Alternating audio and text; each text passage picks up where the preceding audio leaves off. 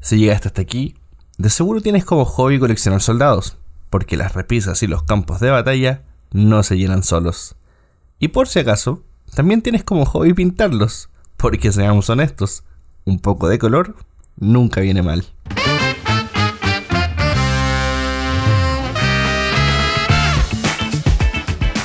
Soy Lorena Mancilla y estás escuchando Manual de Supervivencia Lúdica, un podcast de Devir donde conversaremos sobre juegos de mesa, rol y realmente cualquier cosa que quepa en tu ludoteca.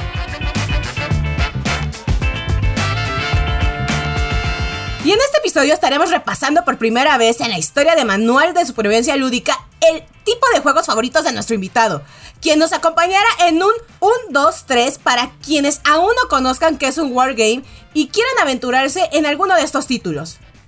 Pero antes de empezar, me acompaña Lucía Foz de Devir Américas y Juan del Compare de Devir Argentina. Y bueno, con bombos y platillos recibimos a nuestro invitado, el mero mero de los Wargames, Joaquín Dorca de Devir Iberia.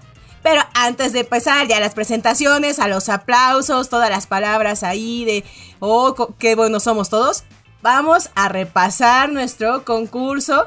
Ya saben, es el juego de esta temporada, donde en cada episodio les daremos una palabra clave y ustedes tendrán que decirnos en el post de estreno qué palabra dijimos y cuántas veces la dijimos en este episodio. Los primeros tres que acierten en cada post ganan puntos y al final de la temporada definiremos al ganador. Y bueno, la palabra de este episodio es estrategia.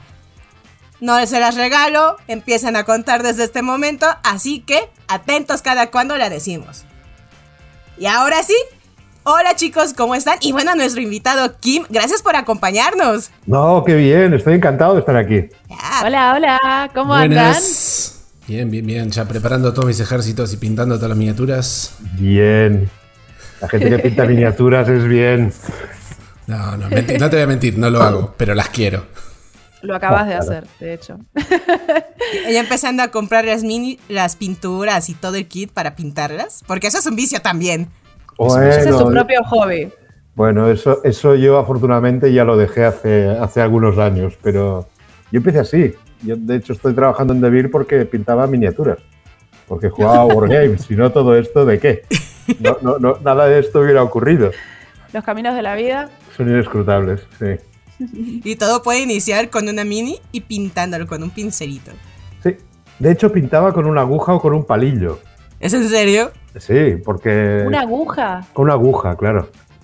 Sí, sí, porque sí, sí, sí. Es que era muy malo pintando, entonces la única forma era coger muy poquita, muy poquita pintura con aguja y ir poniéndolo en los sitios. Bueno, ¿de qué hablamos de Wargames? Porque yo estoy encantado ¿eh? de que me dejéis hablar de, de Wargames, en serio. Sí, vamos. Antes de entrar a lo que venimos de Wargames, queremos saber quién es Kim en Devir. Y de ahí nos dices quién es Kim en los Wargames. Bueno, a ver, Kim, Kim, en, Kim en Devir, pues pues soy el CMO, es decir, soy el que tiene, tiene que cuidar que todos los locos de las diferentes devires, cuando hagan cosas, hagan las mismas. Es decir, que expliquen las cosas igual, que hablen de lo mismo y que, y intenten hacer que, todo esté en la misma autopista. Esto es lo que hago. Soy el director de marketing del grupo de BIR e intento que todos los países estén en línea me parece que lo estamos consiguiendo poco a poco. ¿Y quién soy yo como jugador? Pues fácil. A, alguien que a los 10 años empezó a jugar con un Wargame, que de hecho en el año 62, o sea, yo tenía. Yo, nací en el 62, pero eh, empecé a jugar cuando tenía 10 años con mi hermano y de ahí empezamos a comprar figuras, empezamos a comprar miniaturas, empezamos a comprar libros de uniformes empezamos a pintar las unidades, empezamos a buscar reglamentos, pues estamos hablando de los años 70, todo esto. Y uh, mi hermano tiene 10 años más que yo y fue el hombre perverso que me introdujo en este hobby. Y, y así empezamos. Entonces, en los años 80 salieron los wargames con cartones, es decir, con counters, y encontré un club, al cual fui y empecé a jugar y como loco durante 10 años más, hasta el año 94 que llegó Magic y lo destruyó todo, destruyó los clubs de rol, destruyó los clubs de Wargame, ah, y la gente se dedicó a jugar a Magic durante la temporada. Siempre hay una mala influencia, ¿no? Siempre hay uno que te dice, mira qué lindo esto, y uno Sí, entra. nada, esto es para jugarlo entre partidas. ¿sabes? Claro.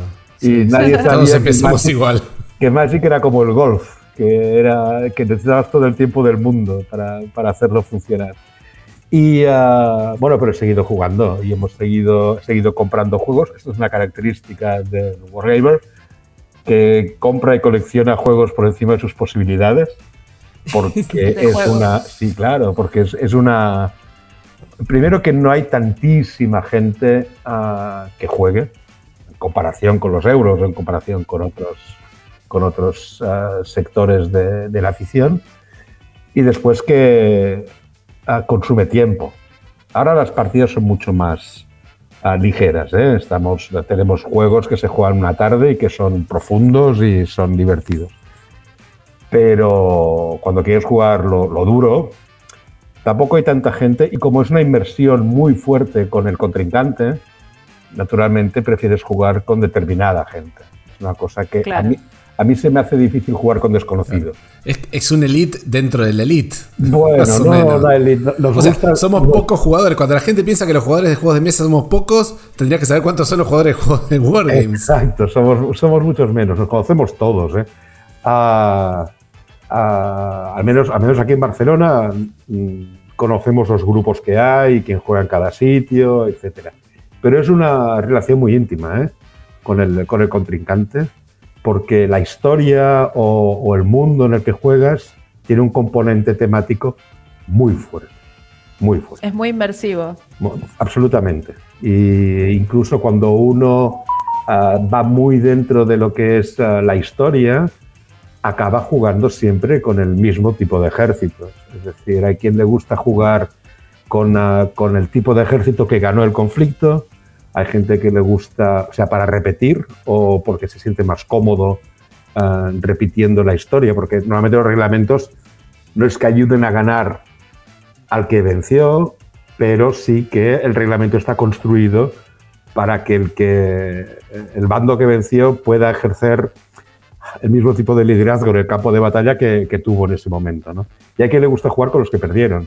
Quizás para, para pensar, bueno, si pierdo no pasa nada y si gano soy mejor que los generales que había en ese momento. ¿no? Claro. Hay, hay- hay un, poco, un poco de esto. Luego hay los países que acostumbran a defenderse, hay los países que acostumbran a ser pocos pero muy ah, audaces, y esto lo vas aprendiendo a lo largo de, de los años de jugar y jugar y jugar y jugar. Mira, Xavi Garriga es el hombre que juega con rusos, la Segunda Guerra Mundial. bueno, siempre que puede juega con rusos. Es fabuloso, porque a mí no se me ocurriría nunca jugar con rusos. Porque Su corazón rojo. Ah, Es su corazón rojo, sí, y además Rusia es muy grande y todas estas cosas, ¿no? Pero bueno, es, es- lo primero que destacaría es que es muy, inmersivo. Y así estuve yo, pasé de jugar al Metauro, que es un juego que, al cual siempre cita Klaus Teuber, ah, que fue el, el juego que le hizo diseñar juegos, que es el juego que mi hermano me enseñó cuando yo tenía 10 años, que es un Wargame Ah, ah, que no se hace. A mí me gustaría reeditarlo. Ah, es un juego muy sencillo. Ah, empecé con eso, pasamos a miniaturas, pasamos a lo que se conoce como Serie Europa, ah, pasamos los juegos de Balon Hill y llegamos a Advanced Squad Leader, que es el juego que sigo jugando siempre que tengo ocasión y que ahora estamos reverdeciendo los laureles normalmente por Basal, o sea, normalmente por una aplicación que se juega ah, en la página web, para entendernos, Ah, pero que es, o que queremos considerar los wargamers clásicos, que es el pináculo de la ciencia wargamística absoluta, para poder mirar por encima del hombro al resto de la humanidad lúdica.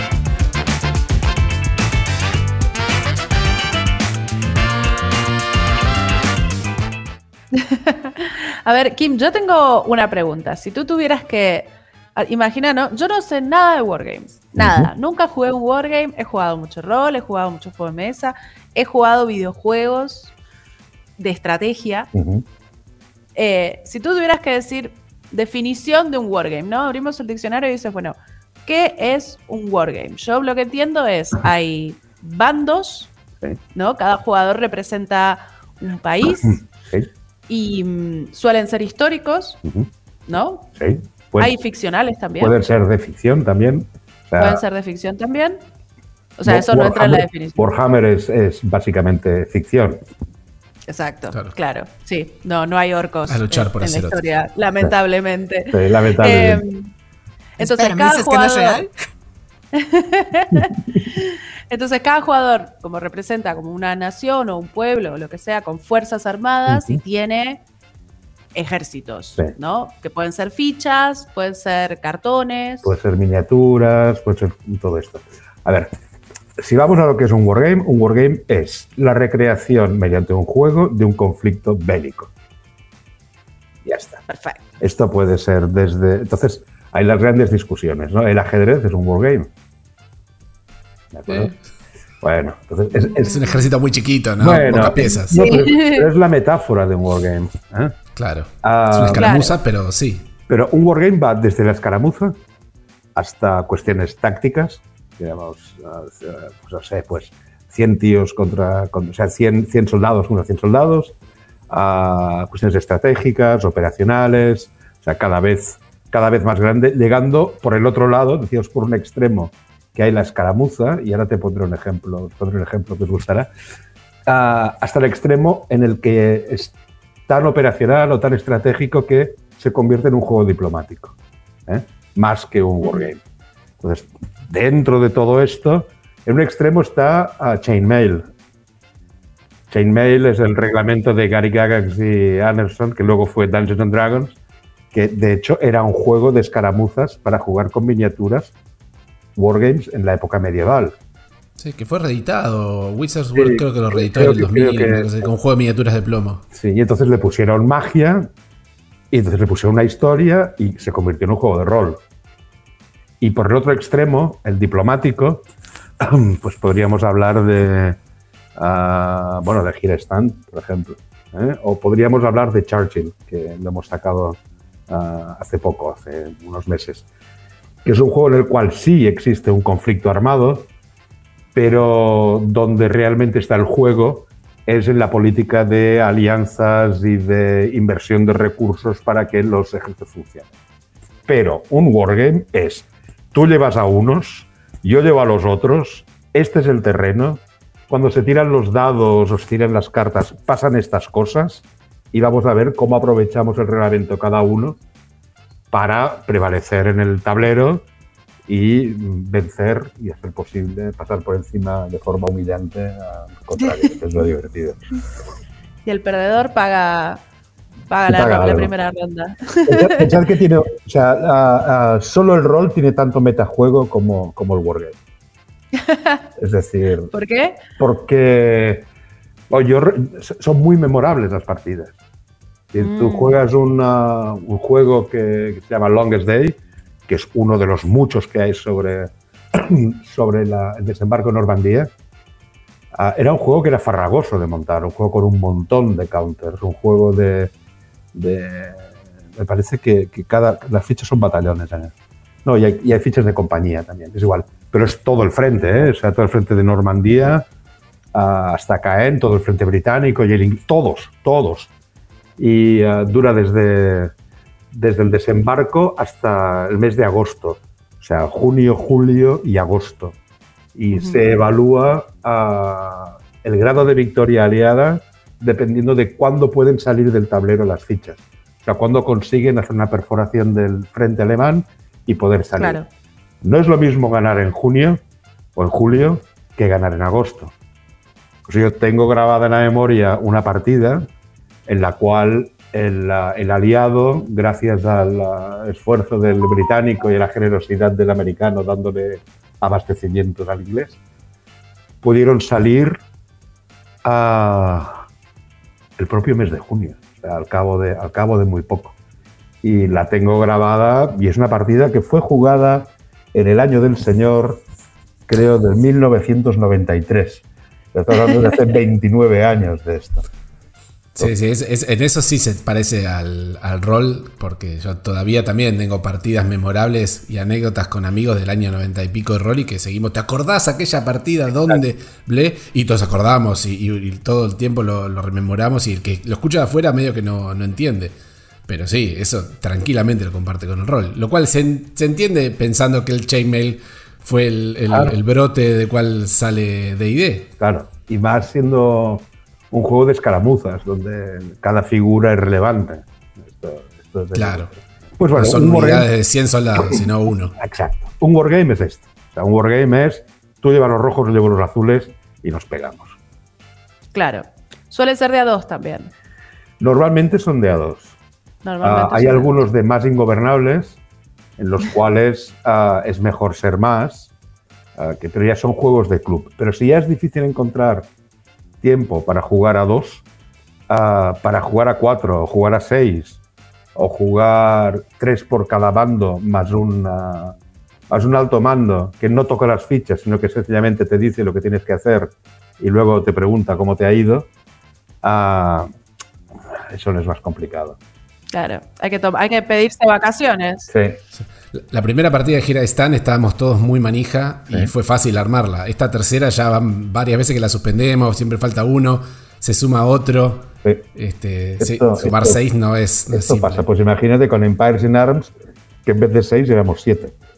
Ah, y, es, y es un juego de estos que es, ah, ¿cómo se llama? Que es frontera. Porque sí que es un wargame, pero tiene un componente diplomático muy fuerte. Ah, Arms es un juego para las guerras napoleónicas, 1805, 1815. Y ahí ya se ve cada cual hacia dónde tira, porque hay gente que siempre le gusta llevar el francés, hay gente que le gusta llevar el ruso, como Xavi Garriga, hay gente que le gusta llevar el británico, etc. yo, no sé, yo no sé qué hago aquí en el podcast en vez de estar jugando. Va- Vamos. Eh, pero estamos buscando, me parece nos que entre en otras todos los cosas. capítulos, Kim. Siempre Claro. nos pasa lo mismo. sí. Pero estamos Pero buscando estamos- más jugadores. claro. Pero cumplimos el objetivo si te está dando ganas de jugar. Claro. Ah, A mí claro, la verdad que me están dando, me están dando ganas. Ahora, sinceramente, yo creo que para un novato, una novata, es bastante intimidante el mundo de Lo los es. wargames, ¿no?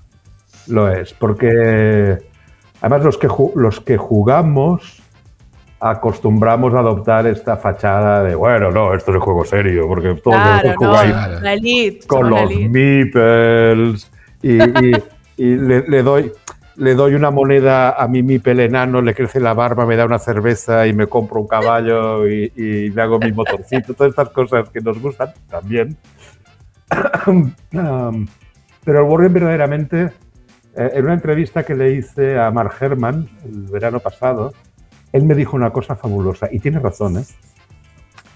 El Wargame tiene barreras.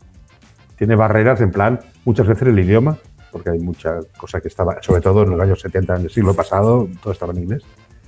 Ah, la expectativa de tiempo, ah, que normalmente el reglamento, presupo- el reglamento presupone que algo del contexto histórico y tecnológico ya lo conoces de antemano. Claro. Ah, pero Mark Herman, me di- y yo siempre he estado obsesionado con, no, no, no, empezamos a la gente haciendo que juega Sushi Go, porque luego así un día jugará a Catán, y entonces un día jugará al Marco Polo, y que haga todo el camino hacia el Wargame. Y él me dijo que esto no es cierto. Quien, a quien le interesa un periodo histórico determinado y le gusta jugar, encontrará las formas adecuadas para introducirse en el, en el juego. Esto es así de una manera absoluta. Lo que es difícil es vibrar, tener tensión ah, jugando ah, una partida de romanos contra cartagineses cuando no sabes absolutamente nada de las guerras púnicas. O sea, es que una cosa que me, me hiciste acordar, eh, cuando llegó el, el Gira Stand y empezamos a armar el grupo acá para, para probarlo, yo me sumé, pero digo, bueno, voy a probar un Wargame. Ahora me vas a decir que es diplomático y nada, vamos a cambiar de punto de No, vista. es un wargame, pero ¿eh? una de las Pero- cosas. Bueno, pero una de las cosas que hicimos fue eh, contacté con una profesora de historia que nos dio una clase de una hora a los seis que íbamos a jugar. De hecho, lo grabé y lo, y lo subimos a YouTube. Y estuvo una hora explicándonos el periodo histórico de la reforma. Y estábamos todos así de brazos cruzados. Sí, sí, sí, era totalmente. a grito de nerds. Pero le dio un contexto muy, muy relevante al, al juego. Porque ahora estábamos todos en la misma página. No es que yo sé porque me interesa el periodo histórico y vos no sabes nada porque nunca leíste nada, sino que por lo menos todos tuvimos una clase de una hora de una profesora donde nos contó todo el contexto histórico. Listo. Y a partir de ahí, yo voy con Habsburgo y vos vas con Inglaterra, pero entendemos el, contexto. Es súper importante eso. Mira, hay, una, hay una cosa que es definitoria de los juegos de rol. Para mí hay, dos cosas. Una es, el objetivo del juego de rol es ah, construir una historia en grupo, entre todos, incluyendo el máster e incluyendo los jugadores. ¿Y qué es un juego de rol físicamente o en términos de reglamento?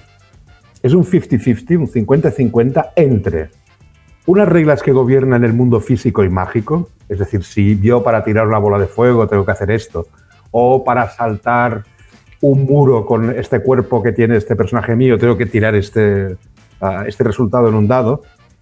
Y el otro 50% es el consenso entre todos los jugadores acerca del mundo en el cual se desarrolla la partida. Si eso no existe, no hay partida no hay diversión, no hay juego. Cuando juegas en, un periodo artúrico, un juego de rol, a quien, quien se imagina la corte del rey Arturo según el príncipe valiente de Harold Foster, lo ve de una manera.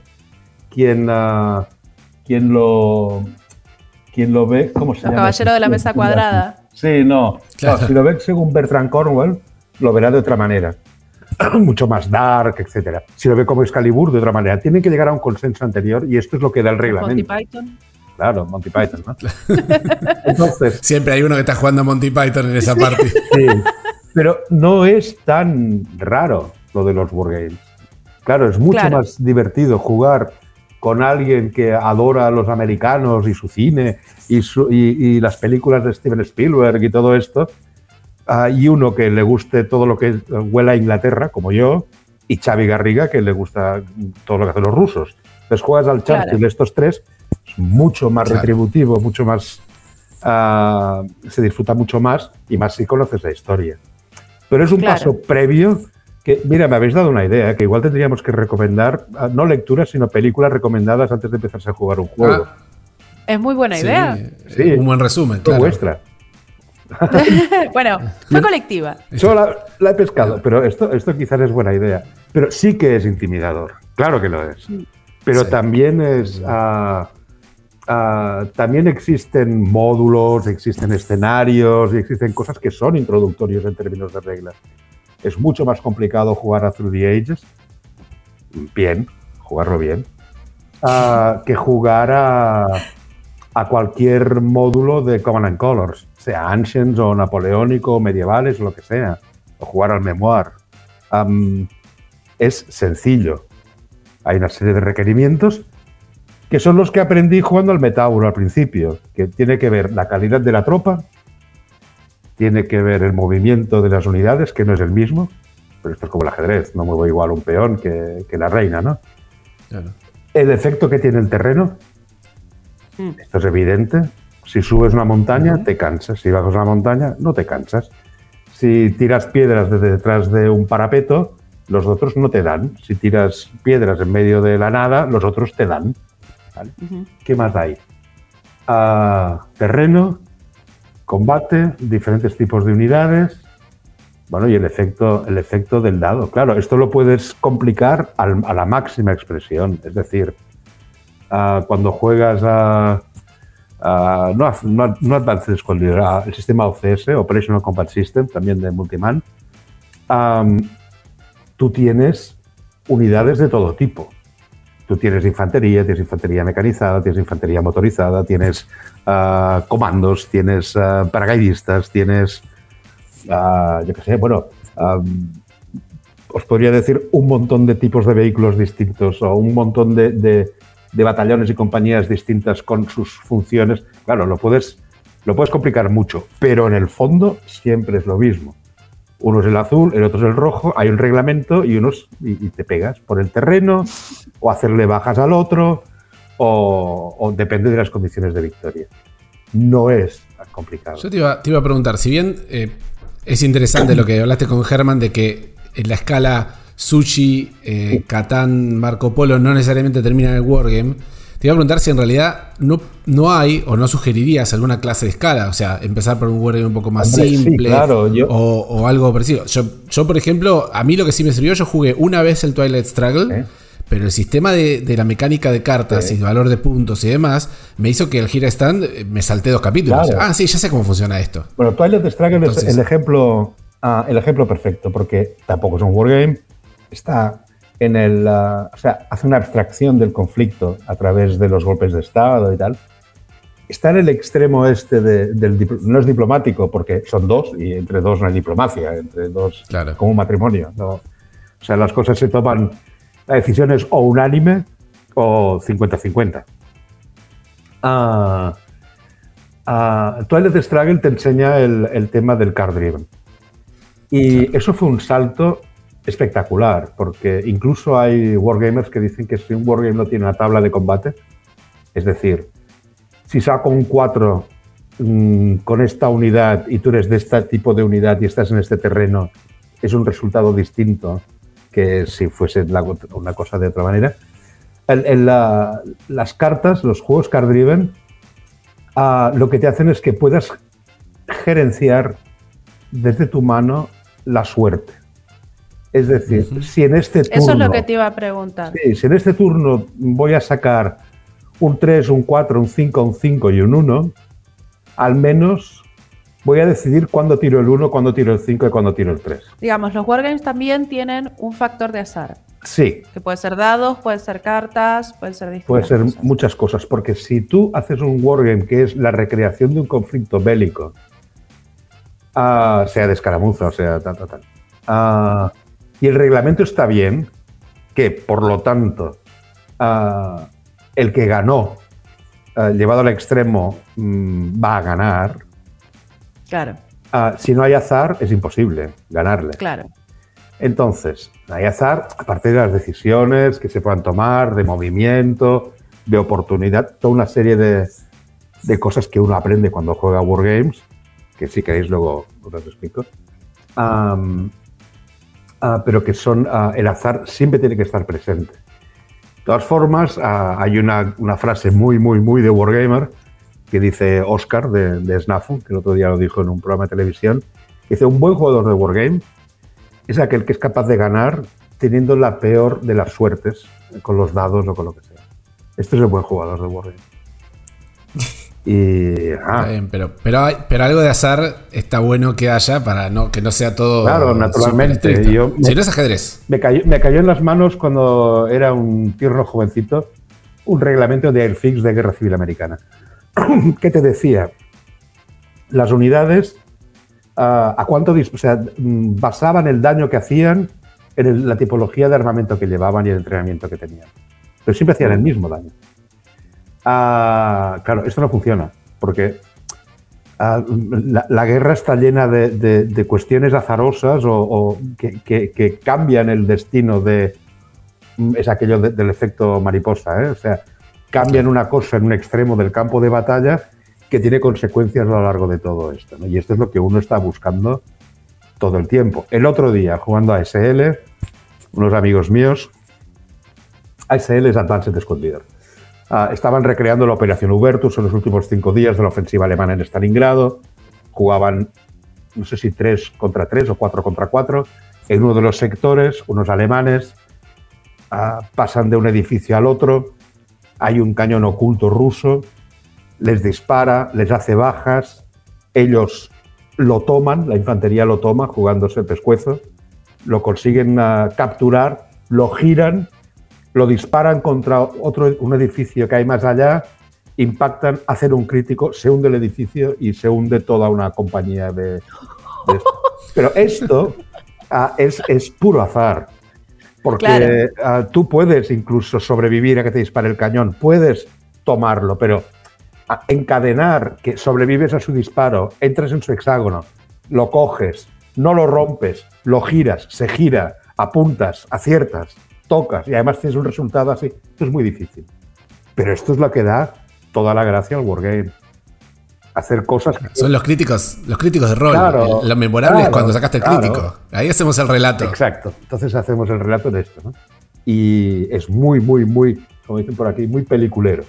Es- sí, Está bien. sí, sí, Y eso sí. es lo que hace que todas las partidas sean diferentes de un wargame junto con un juego de rol. Ese es el encanto de estos juegos.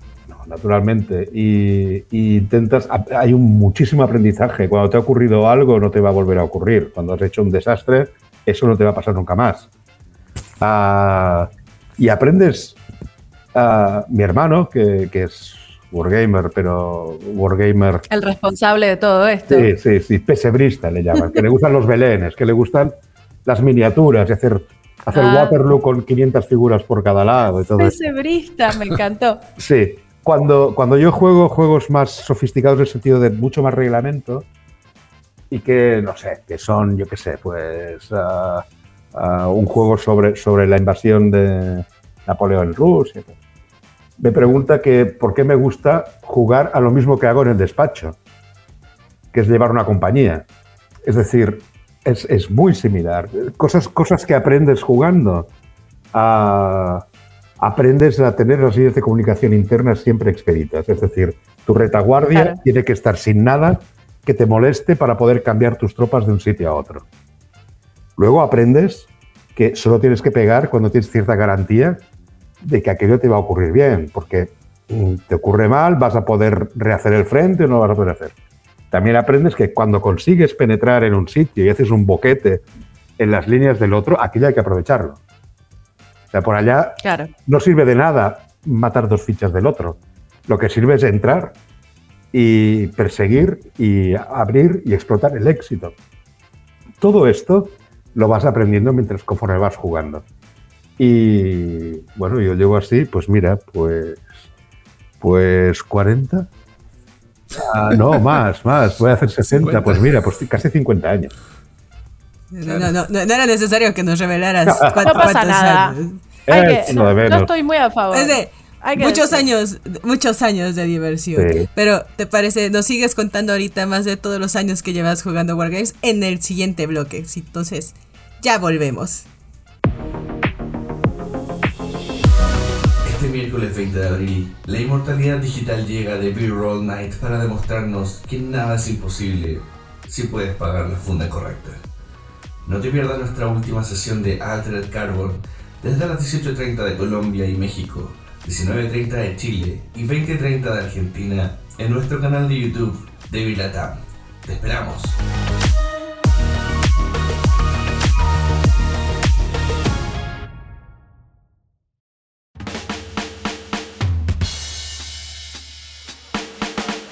Y bueno, hemos vuelto. Todavía tengo muchas escenas de acción de película, imaginándome todas las partidas que has contado, Kim. Sí, e- e- en mi mente me he imaginado muchos, mucha- muchas películas de Hollywood de la Segunda Guerra Mundial y de la Primera Guerra Mundial en cada uno de tus relatos, la verdad. Bueno, y hay una cosa que, que tenéis que tener clara, ¿eh? que ah, en el mundo de fantasía ah, tenemos uno de los uno de los juegos mejor con mejor ranking en la Board Game Geek, uno de los Wargames, que es el War of the Ring. Claro. Y es el War of the Ring es la guerra del anillo, o sea, y allá todo el mundo sabe, Eh, ¿Ese, ese lo Sí. entras como Wargame? naturalmente, es un Wargame. Sí. Mira, mira, mira. Yo siempre lo vi muy, muy parecido al, al Risk este, y dije, no sé si es un Wargame, por ahí como que le falta, pero no, no, lo, no, lo, no me metí de lleno. Lo jugué una sola vez hace muchos años. Y, y ahora que vemos eso, que hay dudas de esos juegos, ayúdanos, porque hablamos de wargames de fantasía, Sí. históricos, tácticos, estratégicos, de cartón, porque por ejemplo, y mando saludos a unos chicos que tienen su grupo aquí en México de wargames de cartón, en específico, porque también ellos me decían eso, que hay, que muchos dicen de los wargames y piensan en minis, pero nunca cuentan a los wargames de cartón. Entonces es de todos estos, ¿cuál, ¿en qué se diferencian cada uno de ellos? Porque todo el mundo piensa wargames y piensan en miniaturas y olvidan todos los demás. Bueno, no, por favor. O sea, a, a ver, a ver, a ver, a ver, a ver, aquí, aquí no nos pongamos nerviosos. Ah, Wargame es igual, es igual si es con miniaturas o si es con ah, o si es con cartón. Esto es, es- es más que evidente. Ah, el, el problema es el problema es otro. El problema es que con miniaturas es fácil reproducir ah, juegos medievales, es fácil reproducir juegos de la antigüedad, ah, hasta el periodo colonial, hasta finales del 19, es relativamente fácil representarlo en una mesa de juego. Pero a la que aparece la ametralladora, ah, Claro. es imposible, porque el- el- la efectividad en, en la letalidad de las ametralladoras y el abanico de, de- de- de sitios a los cuales pueden disparar, etcétera, en una mesa, necesitarías jugar en un estadio de fútbol para, para jugar con a la- una escala grande. ¿De acuerdo? Claro. Entonces, ah, los, los counters, es decir, los cartones, surgen de la necesidad de representar Primera y Segunda Guerra Mundial y también conflictos grandes, conflictos a nivel estratégico o a nivel frente ruso o, o- o la guerra civil americana en su totalidad. ¿no? Esto es imposible. Tú puedes jugar Gettysburg, ah, pero cuidado con cuántas miniaturas lo juegas, porque ah, llega un punto en que es ingobernable. Ah, Es que no podés apilar miniaturas. O sea, No, una claro. miniatura arriba de la otra No, no, no, no. va a terminar, pero poner un cartoncito arriba del otro. Exacto. Entonces, mm, todo, todo es bueno. Todo, todo es bueno. O sea, hasta la cola todo es toro. Yo tengo una pregunta, Kim. Eh, ¿Conoces algún wargame de temática latinoamericana? Porque este Ah, podcast, así, esto es muy estamos bueno. hechos Ah. de Ah, una. Llegamos a todo Latam y me dio curiosidad y decía: ¿existirá, por ejemplo, de las guerras de la independencia? Hay un, hay una, están haciendo una, los de Snafu, que son ah, amigos de Devir y que estamos ah, trabajando con ellos en el desarrollo de algunos wargames, están ah, con la guerra de Ecuador contra Perú del año 40 y... La única que tuvimos. Sí, la única guerra entre países. Pues va a haber un wargame y es un wargame muy interesante. Claro, sobre la guerra de las guerras de independencia en Latinoamérica, ah, con el nuevo tipo de diseño que existe en este momento, tanto de wargame como de, como de juego temático, mm, yo dudo que se haga el falseamiento suficiente de reglas y unidades como para convertirlo en, ah, en tema de algo que sea puramente ah, batallas. Yo creo que si algo se hace sobre las independencias americanas, va a acabar siendo un coin. ¿Sabéis lo que es un coin o no? No. No, Bueno, no, concepto, ya, no. esto ya me lo imaginaba. Por eso es el 1, 2, 3. Claro. Estamos Mira. aquí para aprender. Los coins, que supongo que en realidad no hay discusión porque se consideran wargames, ah, son juegos ah, en los cuales hay un tablero y hay unidades militares. Ah, hay de varios tipos, no me voy, a, no me voy a, a extender porque hay que solamente son uno contra uno, pero acostumbran a ser, juegan cuatro jugadores. Y dos llevan un bando y dos llevan el otro. Pero Ah, Como, como el Guerra de Anillo en general. Exacto, pero ¿cómo, ¿qué bandos llevan?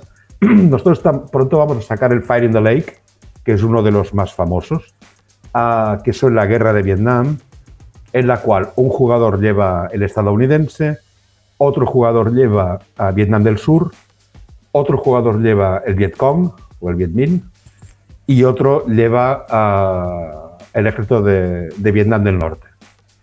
Ah, evidentemente, el Vietcong y Vietnam del Norte tienen el mismo objetivo, que es eh, echar a los americanos y derrocar a Vietnam del Sur. Y eh, Estados Unidos y Vietnam del Sur pretenden acabar con ah, Vietnam del Norte o sobre todo con el Vietcong para, que, para no perder el esto. Pero en realidad los cuatro jugadores tienen objetivos distintos. O sea, ah, no, no tiene por qué ganar un, o sea, no ganan los dos a la vez, sino que uno gana más que el otro, para entenderlo. Mm. Ah, pues eh, yo creo que el tema de, la- de las guerras de independencia de América ah, es un buen ah, escenario para, para editar coins. Se llaman- son juegos de contrainsurgencia, por eso se llaman. Pero está el de la Galia, que se llama Falling Skies. Ah, está el de Cuba con, ah, con Castro, ah, este se llama, creo que se llama Cuba Libre, porque los, los nombres se me cruzan. Está el de Gandhi, de la independencia de la India. Bueno, empiezan a estar todos. Está uno que me gusta mucho que se llama Crepúsculo Colonial, que es acerca de la independencia de Argelia. Y estos son los juegos coin. Ah, y estos sí que están a caballo entre el wargame y el euro. Es como, es como, tiene un sistema de combate muy euro, pero es un wargame porque tiene todo el teatro detrás del conflicto armado, pero es card driven porque se van revelando cartas que depende del jugador que se la quede va a poder utilizarla en un sentido u otro. Y Mm. bueno, es Volcorrug, es, es, es un sistema que ahora, que ahora está muy de moda y que claro, vosotros decís, ah, conflictos que hayan habido en Latinoamérica. Esto es cierto, en el sentido de que yo soy consciente de que hay muy poca afición al wargame en Latinoamérica, porque Por ahora. temáticamente les cae lejos muchas de las cosas. Hmm. A ver, Claro, pero porque faltaría eso. sí, pero desengañémonos. A Vietnam me cae igual de lejos a mí que a vosotros. Sí, sí, sí. De acuerdo. pero, pero Europa, Europa eh, por sí tiene toda una historia como la que veía del Girestán o las guerras napoleónicas, donde eso sí por ahí te suena, te suena un poco más cerca. Sí, el Bitcoin nos queda lejos, pero yo creo que estaría más interesado, sobre todo con lo que se estudia en el colegio, ¿no? Sería más fácil meter a los chicos en el colegio un coin o un wargame sobre la campaña de San Martín, saliendo desde Buenos Aires, pasando por Chile, o sea, que alguien lleve Chile y, a, y a O'Higgins. Voy a decir cualquier. Este, ¿Qué pasa con Perú? Que se encuentran después con Bolívar. Toda esa campaña seguramente podría ser un juego interesante. No, o un escenario tripartito, como el que estaba, estábamos mencionando afuera, de la guerra del Paraguay. Que, que juega Inglaterra en la guerra del Paraguay, que juega Brasil, por donde pasa Argentina. Y Paraguay en el medio de todo ese lío. Yo creo que se sentiría un poco más eh, cercano, como para hacerlo más interesante. A mí, por lo menos, estoy seguro que sería mucho más fácil hacerlo valer. Es más, en las escuelas o con los adolescentes. Decirle, mirá, tengo un wargame. Uy, qué juego complicado. No, no, pero eso es la campaña sanmartiniana. Ah, pará. Eh, eh. Sí, esto, y, que esto me diga alguien en los mí- comentarios si ya lo esto a mí hicieron. me encantaría. Bueno, hay uno que siempre persigo a, a un amigo mío de aquí, de, de Barcelona, que quiere hacer un juego sobre, sobre la revolución en México y Villa y Zapata y todo esto. También, Esto también. claro. Pero antes habrá un coin, seguramente, que lo harán los americanos, que no que haya un wargame clásico. Esto es lo que estoy diciendo. Claro. Porque son, son las tendencias de tanto de mercado como de juego, porque los coins ah, acostumbran a tener ah, tres, tres módulos, o sea, el, el que va del año tal al año cual, y el que es toda la campaña y tal, que son dominables en términos de tiempo. Y esto es muy importante, muy importante. Sí, tener un- una, una duración, o sea, más, más en el estilo euro, decir, voy a jugar, pero tengo una duración acotada. Exacto. Porque luego no el- el- lo que ya murió es el dejar una mesa de, yo qué sé, Claro. de, Armada. de tres- Ejército de tres Warhammer metros armada, por dos claro. metros armada durante, durante seis Sí. meses. No, no que te llegan eso. a decir cuándo podemos volver a usar esa mesa, ese comedor. Exacto. Y, El sótano de Gary Gigax ya no existe No, en nuestro no existe. entorno actual. bueno, cuidado, porque conforme nos vamos haciendo mayores vuelve a existir ese espacio temporal. Sí, es sí, sí. Yo, lo estoy, yo lo estoy planeando, ¿eh? Yo tengo un espacio en casa donde, donde si, si algún día me agarra por la miniatura, estoy seguro que muevo un par de muebles, pongo la mesa y Claro, no se toca. Pero no, no, nos reímos, decimos, no, es que esto, sobre todo miniaturas, juegan viejos borrachos ingleses. Claro, son los que sus mujeres están hartas de verlos y los envían con sus tres amigos a, a- a un rincón a que hagan sus, sus cosas extrañas. ¿Por qué? Porque los hijos ya están criados, ya se fueron de casa, ellos ya se retiraron y, y, bueno, y pueden, pueden jugar a esto. Eh, El, el El problema es cuando nos vamos convirtiendo en esos viejos ingleses. Exacto. Los, los, ah, el Wargame se juega cuando estás en la universidad y dices que estás estudiando y en realidad estás en casa de tus amigos ah, jugando al Longest Day. Es así con rollo. O ya cuando se fueron los hijos y se fue todo el mundo y, y puedes encontrar tiempo para hacerlo. Todo vuelve. Todo vuelve. Todo- ¿Cómo ya lo veo venir. Yo empecé en, el- empecé en los 90 con el rol haciendo exactamente lo que decís. Claro. Tipo, sí, nos juntamos a estudiar y a la noche jugamos rol y al otro día que estudie otra persona porque yo voy a estar durmiendo. Y ya me veo venir, desde que vi lo del Girestán, ya me veo venir que me va a ir consumiendo cada vez un Claro. poquito más de tiempo con la gente adecuada. Claro, claro, claro. Es así. Sí, todo vuelve, bueno, todo pero vuelve. a ver, los juegos que son, los juegos es juntar gente, ¿no? Claro. Sí. Entonces, ah, bueno, tienes, Nos da ese pretexto. Claro, entonces es el pretexto, es el cebo, es la excusa.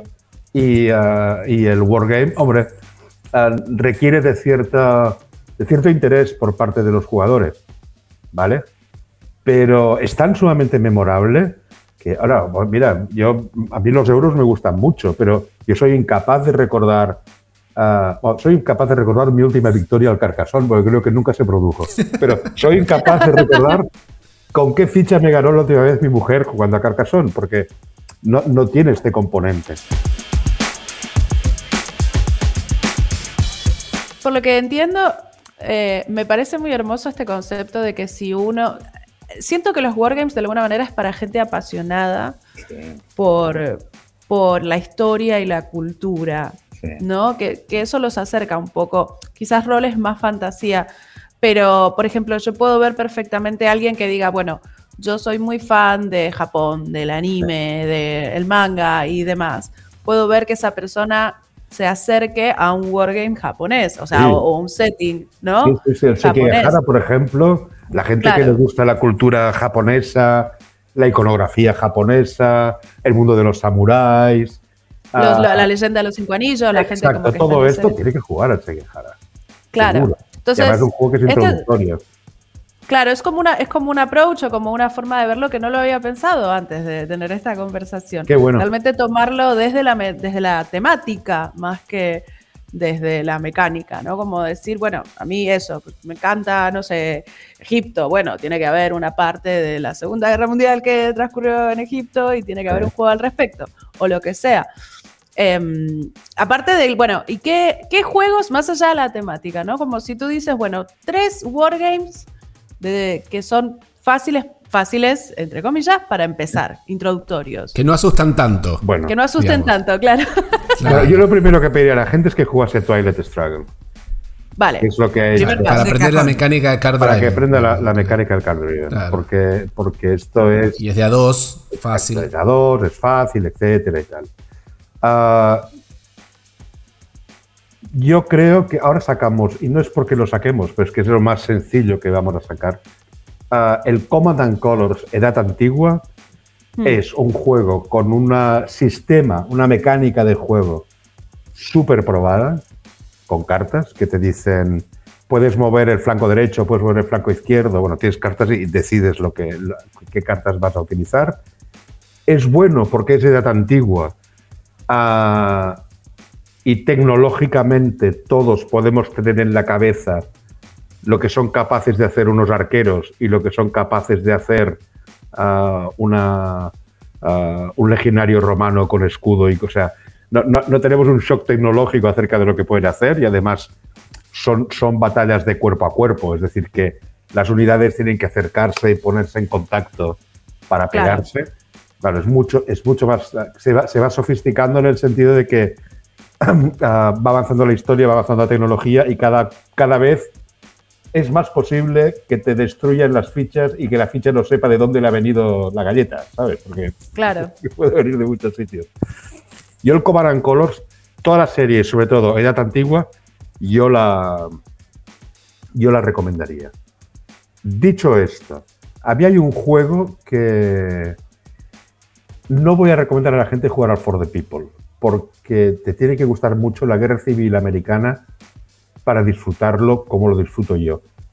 También os diré que es, dentro de los modernos, probablemente mi juego, mi wargame favorito. Porque hace una cosa que es muy difícil, que es mantiene la asimetría de lo que son los federales, que son muchos y, son como orcos, ¿eh? cada vez hay más. Y los confederados, que tienen generales muy buenos, pero que son poquitos. Y es un juego fantástico, pero no lo voy a recomendar. Pero sí puedo recomendar el Barbarossa Berlín. Porque es el mismo sistema, es punto a punto, no hay hexágonos. Es decir, eh, tienes dibujada desde esa área a qué áreas puedes ir. Es card driven. ah, es card driven falseado, qué malo soy. El, for- el for the, peop- el for the people es que es- el for the people es tan bueno que no sé cómo explicaroslo, porque los, ambos jugadores roban cartas del mismo mazo. ¿De acuerdo? Esto significa que el diseño es tan bueno que ah, tú puedes sacar rendimiento de, de cartas que están pensadas para ser jugadas por tu contrincante. En cambio, en ah, Barbarossa to Berlín está falseado en el sentido de que ah, el eje juega con un mazo de cartas y ah, los aliados juegan con otro mazo de cartas. O sea, que Mm. históricamente está mucho más acotado, ¿vale? El tempo de la guerra, ¿no? Barbarossa Berlín, su título no es porque no es que sea magnífico, pero es de lo que va el juego.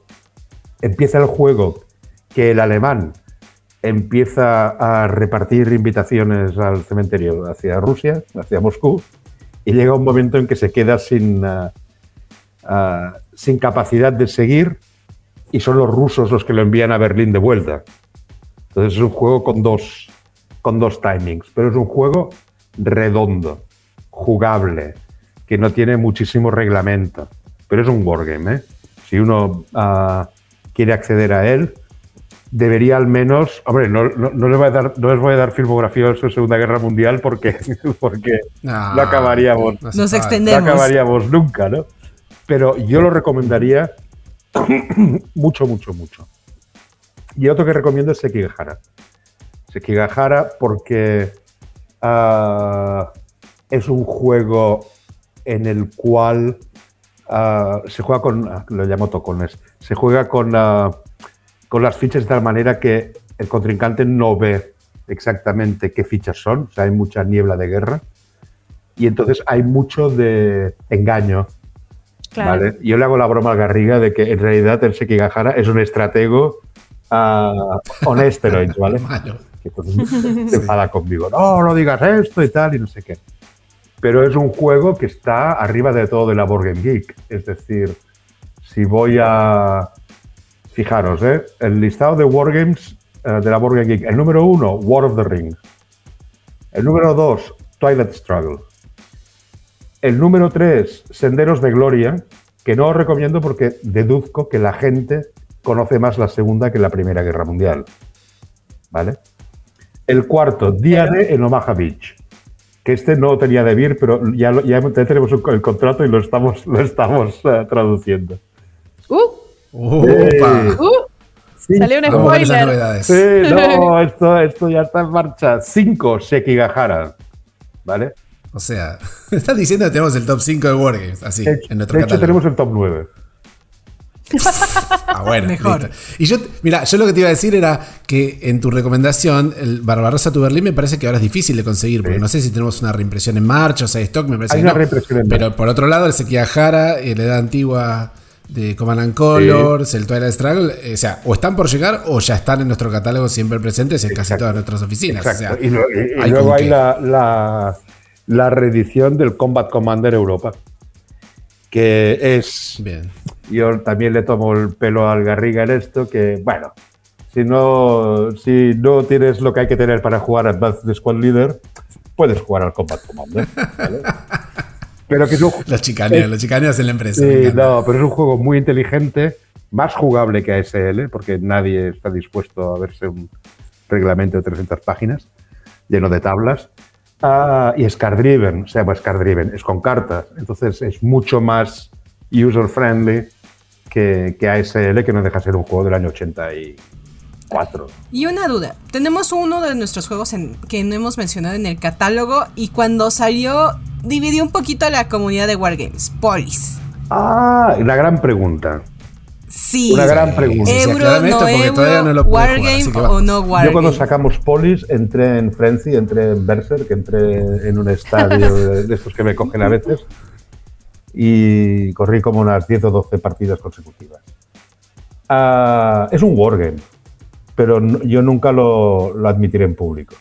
Es decir, Lo estás admitiendo en público. Vamos a publicar esto. Producción, borra esa declaración. a ver, ah, no es un wargame porque en la mecánica de juego la mecánica de combate que hay, ah, algunos wargamers la consideran demasiado sencilla o demasiado. o que tiene demasiado. Es mentira, es un, es un sistema de combate muy similar al de las matrices de Empires and Arms que todo el mundo dice que es un wargame. Lo que pasa es que en Empires Arms además tirabas dados, aquí no se tiran dados. Entonces, si no hay dados, parece que no. Pero es que un wargame es eso. Es lo que dice mi hermano de que, de que es como gestionar una empresa. Ah, tú llevas uno de los dos bandos y tienes que garantizarte de que te vas a poder mover, de que cuando te pegues con el otro tienes más tropas tú que él, de que toda tu gente pueda comer y abastecerse, y el terreno es importante, y las líneas de comunicación son importantes, y la comunicación interior también es importante. Tiene, tiene todos los elementos de estrategia que uno utiliza para hacer un wargame. Lo importante en un wargame no es tener más gente que el otro. Lo importante es tener más gente que el otro en el lugar, en el lugar adecuado. Bueno, pues Polis es eso.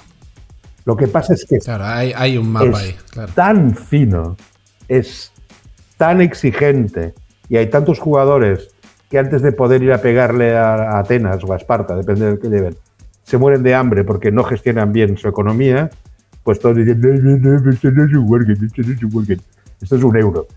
Ah, Un euro de gestión de comida. exacto. Es, Pero no, es, es es par- como juntar parte. el agrícola con el Empire in Arms a dos. O sea, es una cosa muy rara, pero, pero es un poco así. Pero es, es un juego, ah, en serio, ¿eh? es un juego top, top, top, top, top. Sí, sí, sí. Se ve A mí- muy lindo además. A mí me gusta mucho, yo ya lo he jugado jugando con Atenas, con Esparta y no siento que desequilibres. Solo, claramente, de repente te gusta más jugar con un bando que con otro. Exacto, exacto. Porque uno se identifica más con uno con el otro, pero lo ves que es un juego que un- en un 70% es que la gente no se te muera de hambre y poder, y, y poder dar suficiente prosperidad como para crecer. Y el, y el factor militar es solo una parte. Ahora, si, si- si no le haces caso, vas a perder la partida, ¿eh? porque va a venir el otro y te va a pasar por encima. Sí. Hmm, sí. No, e ir construyendo los diferentes monumentos, ir coleccionando, la- conquistando las ciudades, Sí. sobre todo. Si no te das cuenta, el otro ya te conquistó territorios y ya te cerró ahí. Bueno, Corinto es, es vital. Corinto es o sea, el que tiene Corinto, el que tiene Corinto ahí, Tomo ahí nota, hay ¿eh? algo. Tomo nota Ahí de eso. algo. Bueno, yo juego en Esparta siempre y Corinto, Corinto me, me pone muy Ay, pero los recursos, ay, de repente re- batallar con los recursos, el comercio. Sí, sí, sí. Oh, por favor, yo estoy, yo estoy en este y, y- y tengo que abrirme un segundo y no tengo, no tengo para, para comerciar. Bueno, yo lo encuentro, yo lo encuentro fabuloso. Y, ah, y Fran Díaz, el, el, ah, el diseñador, tendría que entender que él tiene un sistema con esto. ¿eh? O sea, que el mismo sistema podría ser extrapolable a otros conflictos. Lo que pasa es que en Grecia está bien porque es suficientemente pequeño y suficientemente reducidos los, las materias primas, quiero decir, para, para comerciar, que está muy acotado. Ah, si esto lo trasladásemos a, a la edad medieval, la cosa empezaría a ser más complicada. Pero a mí el sistema Claro. me encanta. Me encanta. Muchas gracias. Nos- ahora sí nos dejaste toda una lista de Wargames para jugar, para iniciar. Y recalcar de si no tienen un Twilight Struggle y quieren iniciar en los Wargames, es hora de ir por un Twilight Sí, Struggle. por favor. Y jueguenlo. Hoy si les gusta si les gusta Segunda Guerra Mundial y la geoestrategia, si quieren entender el conflicto de Ucrania, tienen que jugar al Churchill. Ah, Porque Es- ese está en mi lista, gesta- ¿eh? se Llega- gesta- Llega enseguida se y está en mi lista. se gesta sí. ya. La verdad que me voy de este capítulo eh, más informada, Gracias. siento, más, más como entendiendo, no tan, no tan princip sigo siendo principiante, pero entiendo ahora de qué se trata en más detalle. Y, y sí, y con ganas de, de probar alguno. Así que Reconozcámoslo, Lu, estás a punto de darte vuelta y manotear el Twilight Struggle de esa, de esa ludoteca que tenés ahí atrás. puede ser. Puede ser, bueno. Sí, sí, Vamos. sí. La verdad, sí que muchas gracias, Kim, realmente, No, porque has nada. respondido todas mis preguntas. ¡Oh! Cuidado, es el ¿eh? de 300 páginas. Esto es de ASL, como comprobaréis, Oh. está utilizado. ¿eh? Está muy utilizado. Esto es un escenario. ¿Veis? Oh, Sí. oh. Y estos son unas tablas. Mira, mira, mira qué tablas. Mira qué tablitas. Eso, cho- chorrea años 70 eso, ¿eh? Es Estoy viéndolo y estoy viendo el manual mira, del, mira, del mira. MERP. Tal Uy, cual. pero cuántas tablas. Uy, pero cuántas, cuántas tablas. Sí, ahora- entiendo, ahora entiendo dónde salió el MERP y, y las, los millones de Claro, tablas de ese juego claro. de rol, porque Dungeon, Dungeon original por ahí era un poco más suave por las escaramuzas, pero, pero Merp dijo, Venga, vengan vamos a todas ponerle las todo". tablas. Cierto. Eso, eso no parece un- eso no parecía un juego, parecía reg- tantos documentos. todo el reglamento. Tantas reglas. ¿Qué? Solo Son las reglas, ay Dios. En el cajón están los 200 millones de Está el piso de soldaditos. abajo. Ah, ah. E- e- ese sí está en la mesa de abajo. Exacto, exacto. Muy bien. Bueno, Muchas gracias, Kim. No. Muchas gracias. Y, y te admiro si tú eres el que lee las re- reglas. Sobre Bueno, todo. yo las, yo las, yo las leo para, para saber qué estoy haciendo. Pero nunca, nunca me pidas que te explique un juego. No vas a entender nada. Soy incapaz de explicarlo. Puedo explicar lo que vais a sentir jugándolo. Pero ¿cómo jugarlo? Está bien. Jamás. O sea, Bueno, bueno, eh, pero eso es importante. Yo creo que hoy por hoy, en la- en- cuando uno enseña un juego, yo me estoy decantando por eso. ¿Qué es lo que, lo que vas a sentir? ¿Qué es lo que vas a, a experimentar jugándolo? Las reglas de lo Vale. vemos. Creo que eh, de respeto por leer las reglas de un wargame. Respeto entonces a todas las personas que leen las reglas del wargame y lo explican. Saludos para Javi. Javi. Mis respetos, saludos. Y saludos a todos y aparte respetos para todas esas personas que leen esas reglas y las explican. A todos los que queremos jugar los wargames. Mis respetos. Y chicos, muchas gracias por acompañarnos en este episodio y a todos los que nos escucharon y recomiendan este podcast. Igual, si quieren, coméntenos qué wargame quieren jugar. También les recordamos que pueden escucharnos a través de Spotify, Apple Podcasts, Google Podcasts y Spreaker. Además que pueden conocer más de nuestros juegos de mesa y nuestro catálogo disponible en tu país visitándonos en www.devir.com o en las redes sociales de Devir Américas, Argentina, Chile, Colombia, México e Iberia. Y por supuesto, no olviden el juego de cada episodio para llevarse alguno de nuestros premios. Estos jueguitos de Devir al final de temporada y la palabra ¿cuál era? ¿La recuerdan? Estrategia. Perfecto, a partir de aquí terminó. ¿Cuántas veces dijimos estrategia? Esta ya no contó, obviamente. Así que coméntenme en el post de estreno en estos momentos. Chicos, En Instagram. en Instagram, nada más en En Instagram. Instagram. Bien. Chicos, gracias por acompañarnos. Muchas gracias y nos despedimos por este episodio. Adiós. Adiós. chao. Gracias. Hasta luego.